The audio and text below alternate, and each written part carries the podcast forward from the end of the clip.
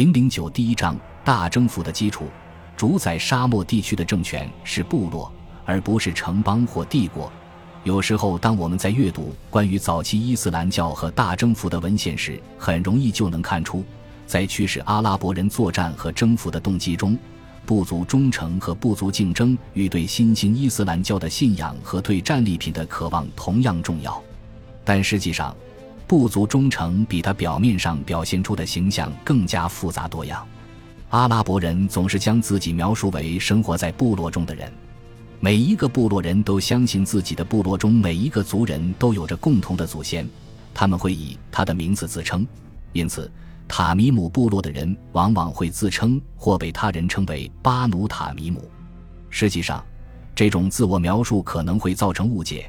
因为像塔米姆部落这样的大部落并没有统一过，他们中没有单一的首领，也没有统一的决策过程。至于一些关键决策，比如在何处扎营、去哪里寻找草场或如何御敌，都是靠较小的聚落甚至一些家庭来做出的。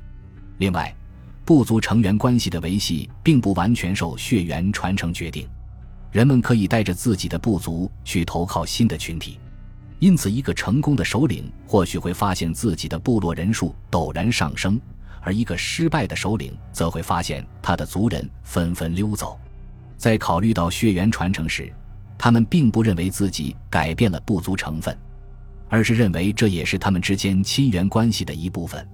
事实的确如此，没有亲缘关系的话，一个人和他的家族很难在沙漠中生存。当时的环境简直恶劣到无法想象。牲畜可能会暴毙，草场可能会荒芜，水井可能会干涸，敌人也随时可能会袭来。在那里没有警察，甚至就连最腐败无能的治安部门也没有，也没有统治者能够为受害者做主。只有亲缘关系，真实或虚假的亲缘关系，能够给人提供保护，在他陷入困境时施以援手，在他遭到袭击时提供保护，或者向对方威胁复仇。而一个没有亲属的人，终将迷失在大漠中。早期穆斯林的统治一定程度上摧毁了，或者至少是削弱了这种部族忠诚。穆斯林社区或者乌马是一种新的部落团体，但它并不基于血缘关系，而是基于对新兴的伊斯兰教的共同认同，即承认真主安拉是唯一的真神，穆罕默德是其先知。像之前的部落一样。乌马能够保证人们的安全。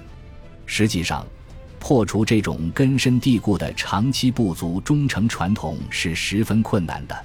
在大征服的最初几年中，战场上不同部族的战士们往往在他们各自部落的旗帜下各自为战。比如说，在这些战争中，塔米姆部落的战士们就一定和相互未曾谋面，甚至可能未曾听说的同族人一起并肩作战过。当他们在伊拉克的巴士拉和库法，或者埃及的福斯塔特这些军事城镇中定居下来时，他们依据部落分区而治。在争夺资源、薪酬和战利品时，部族竞争也变得格外激烈残酷。但这在之前很少会发生，因为那时他们还较为分散地生活在沙漠地区。比起新兴的伊斯兰教起到的作用。不如说是大征服中的历史事件，更大程度上促进了部落间的团结。但我们也不能过度高估部落的重要性。实际上，部族忠诚在某些时代对于某些人有着生死攸关的关键意义，但在另一些时代，它则会被人漠视、无视甚至遗忘。部落由酋长领导，在穆斯林时代早期，这些酋长通常被称为沙里夫。部落酋长的继承制度既有选举制，也有世袭制。每个或大或小的部落都会有一个统治家族，这个家族中的兄弟或表亲一般会被选为部落酋长。由于没有正式的选举制度，部落成员一般会向这个家族中最有能力或者最幸运的人效忠。显然，酋长需要有能力领导族人战斗才能够当选。但仅有勇气和战斗技巧还远远不足以当上酋长，酋长还必须是一个老练的协调者，能够平息族人的纠纷而不致情况失控，并且能与其他部落甚至帝国政府打交道。酋长还要耳听八方，知道沙漠中难以捉摸的雨水会在哪里降临。知道在哪里能够找到狭小却肥沃的草场，可以供族人和牧群饮食无忧。为了获得这些信息，一个成功的酋长总会让他的帐篷沾门大敞。贝都因人名声远扬的热情号，可是他们复杂生存策略的一环。客人一定会吃饱喝足，被主人好生招待，但作为回报，他也应当给主人提供有关草场、战乱冲突、贸易价格和商机的情报。如果没有这套高效的信息网络，伊斯兰教传播的消息可能永远也无法穿过广阔空旷、几乎了无人烟的阿拉伯大沙漠。日后征服两大帝国的军队也永远无法聚集起来。根据记载，在绝大多数情况下，所有贝都因成年男性都能够成为士兵。他们从小就开始学习骑马、剑术、弓术、长途旅行和在艰苦环境宿营以及寻找食物。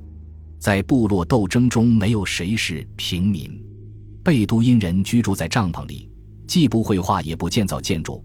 在考古记录中，我们实际上没有办法找到他们的踪迹，但贝都因人确实擅长一项主要艺术形式，那就是诗歌。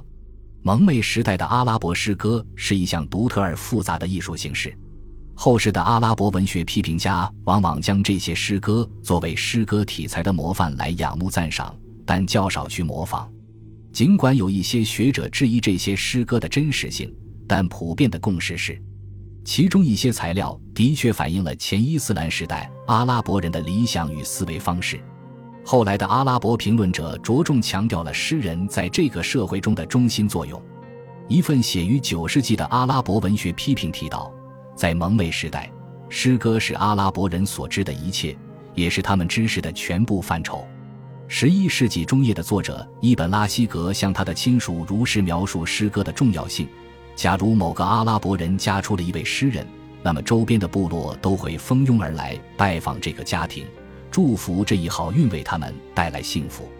人们布置起宴席，部落的女人们汇聚在一起奏乐，就像他们在婚礼上所做的那样弹起琴来。男人和男孩则互道恭喜，因为诗人就是他们集体荣誉的保卫者。他是一件武器，用以击退那些败坏他们名誉的恶言羞辱。它也是一件工具，用来铭刻他们的光辉事迹，使他们的美名永世长存。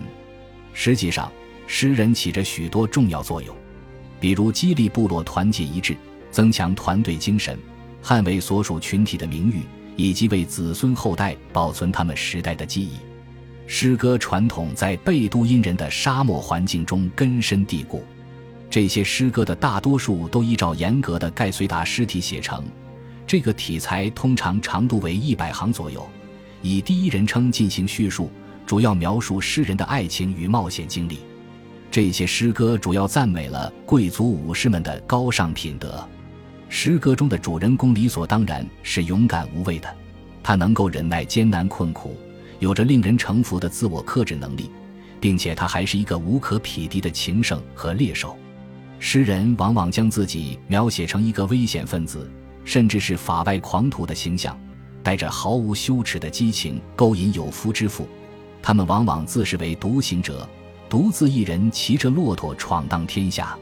在这些诗歌中，没有正规宗教的痕迹，也没有提到哪位神奇，有的只是命运盲目的力量和沙漠地区独具的危险魅力。